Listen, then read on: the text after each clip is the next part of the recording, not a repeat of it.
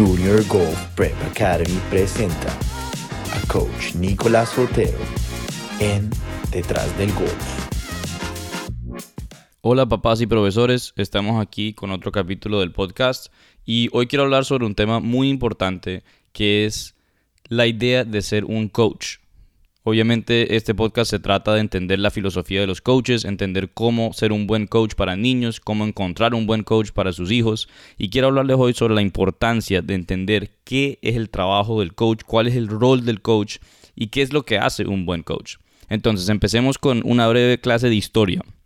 La palabra coach ah, en su base, en su raíz, es básicamente el carrito que lleva a la gente de un lugar a otro. Entonces es una palabra que viene de, Alemania. El coach con K, coach, era el carrito donde se montaba la gente y tenía, tenía caballos que lo jalaban y se movía de un lugar a otro. Y esa palabra es la raíz de lo que nosotros llamamos el coaching. Porque coaching, ¿qué es? Es ayudarle a una persona a ir de donde está a donde quiere estar, que es lo mismo que hace ese carrito, como un transporte. Obviamente el coaching de nosotros no es tan tan directo y práctico, es más, es más basado en teoría y en desarrollo y largo plazo, pero esa es la base de la palabra. Ahora, ¿dónde empezamos primero a ver el coaching moderno que llamamos hoy? Realmente fue hace mucho tiempo y fue durante la época de filosofía muy grande que vimos en, Europa y, y, pues después llegó a las Américas, donde la gente se empezó a obsesionar con entender cómo funcionaba el mundo. La filosofía que es es la búsqueda de la sabiduría. En inglés es The Pursuit of Wisdom, es, lo que llaman la filosofía. Entonces, esos profesores que enseñaban filosofía, que entendían filosofía, en vez de enseñar de forma directa, de decir tú deberías hacer esto, tú tienes que hacer esto, la matemática es 2 más 2 es 4, lo que hacían era hacer preguntas claves para que los estudiantes ellos mismos se les ocurrieran soluciones, empezaran a pensar de forma crítica, empezaran a, a concluir de su propia forma la solución a respuestas. Entonces, ¿cómo cambió eso completamente la forma de enseñanza? Nos empezamos a dar cuenta que el coaching como, como forma de enseñar es realmente mucho más práctico se utiliza de forma más fácil y también tiene mejores resultados porque los niños realmente aprenden, y no solo los niños, sino los adultos, porque en vez de que les des la información y después les pidas la misma respuesta, lo que hace el coaching es hacer que la persona piense, que ellos mismos se desarrollen y de alguna forma cambió completamente el trabajo de la persona que da ese servicio. En vez de ser un instructor, una persona que enseña, porque el instructor ¿qué hace? Da información. Entonces dice, mira, esta es la información. El coach no da información en vez a veces quita información, a veces da obstáculos, da problemas, da cosas que uno tiene que solucionar.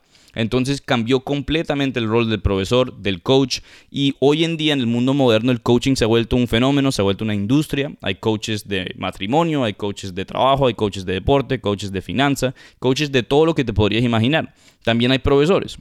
Ahora, quiero clarificar que a mí me parece que la mayoría de las personas que dicen que son coaches no son coaches. Y no significa que es nada malo, significa que simplemente no lo son. No, lo están, no son coaches en la forma real de que se está utilizando la palabra.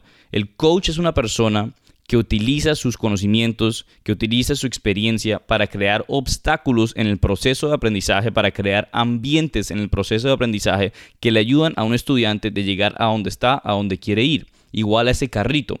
El instructor, ¿qué hace? Da información con el fin de que el estudiante aprenda una habilidad. Ahora, los dos son necesarios, pero te voy a dar un ejemplo y esto aplica directamente a todos ustedes que son profesores de golf, aplica a todos los papás que dicen, ¿será que estoy escogiendo el profesor correcto para mi estudiante?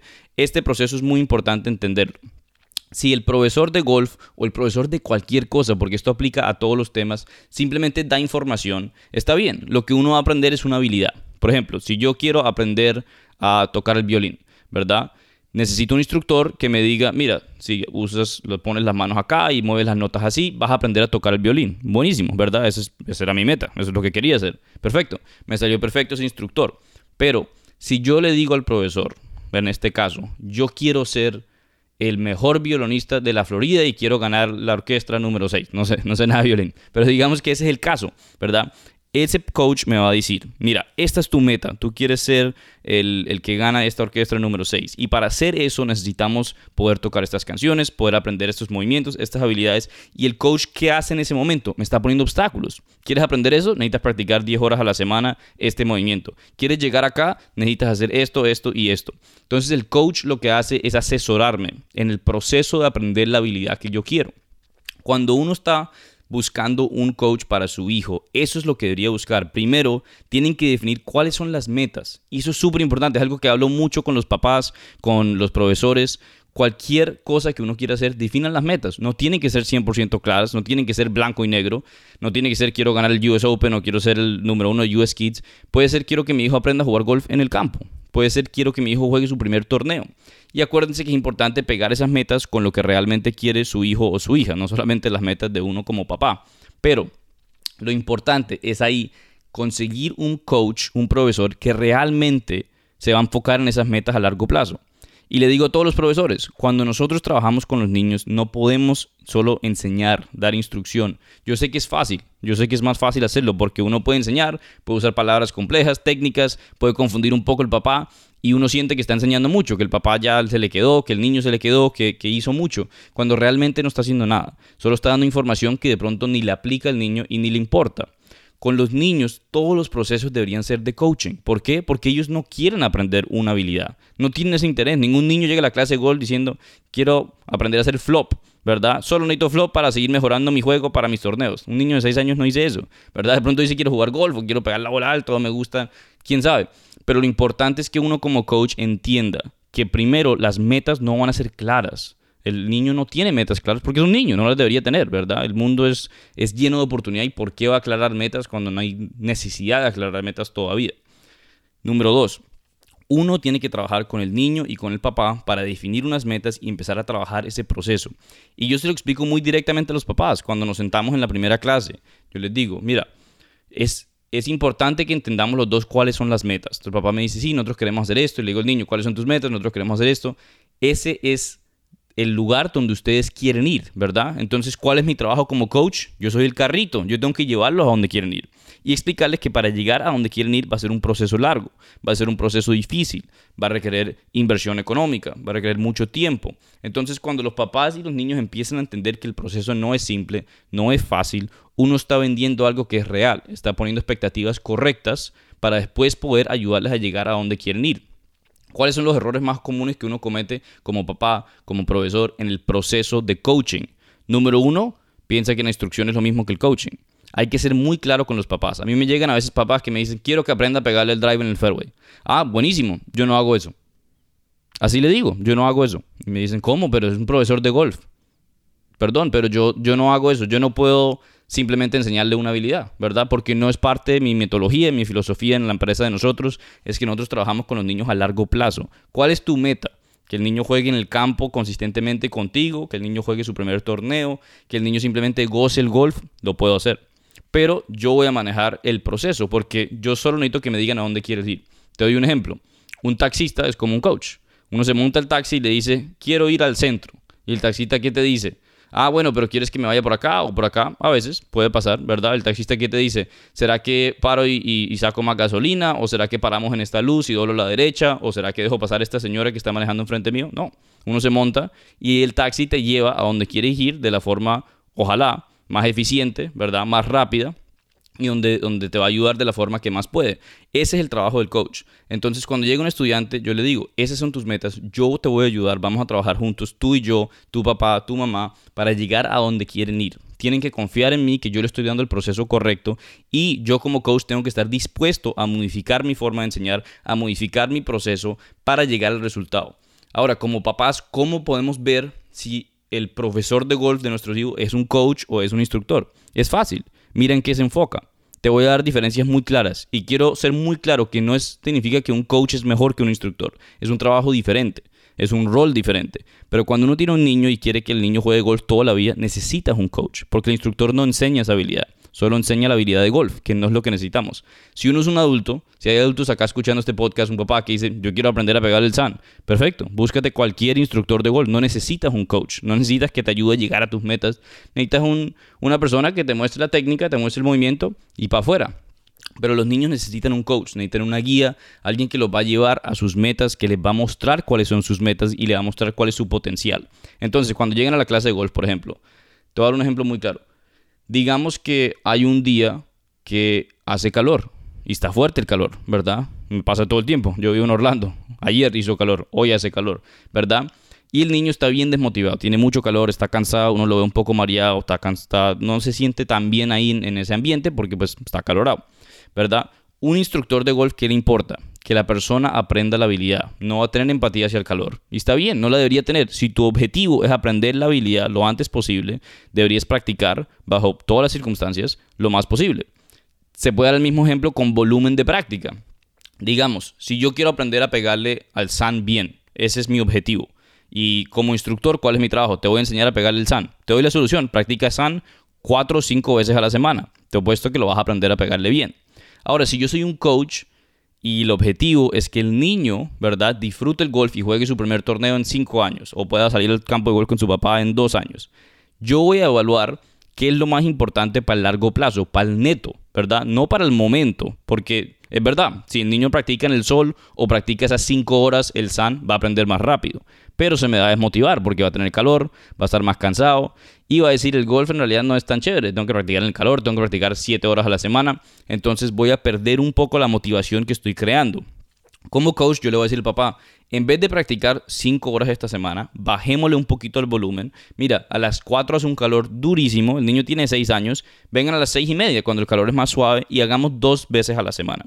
Y no te puedo decir cuántas veces los papás me dicen, yo quiero que el niño haga cuatro veces a la semana. Yo le digo, mejor dos. Y me dicen, ¿en serio? Porque están sorprendidos, están esperando que yo les venda mi instrucción, les venda mi conocimiento. Y claro, si me pagas cuatro horas, te la puedo vender cuatro horas. Si me pagas 15 horas, yo te la puedo vender 15 horas. Pero yo no vendo instrucción. Yo vendo un proceso a largo plazo, yo vendo una metodología que está basada en que el niño llegue a donde quiere estar. Y yo sé que si el niño practica cuatro horas a la semana, si practica seis horas a la semana, cuando el sol está más picante, lo más fuerte del día, se va a desmotivar y va a pensar el golf no es tan divertido. Y eso va a llevar al abandono del golf.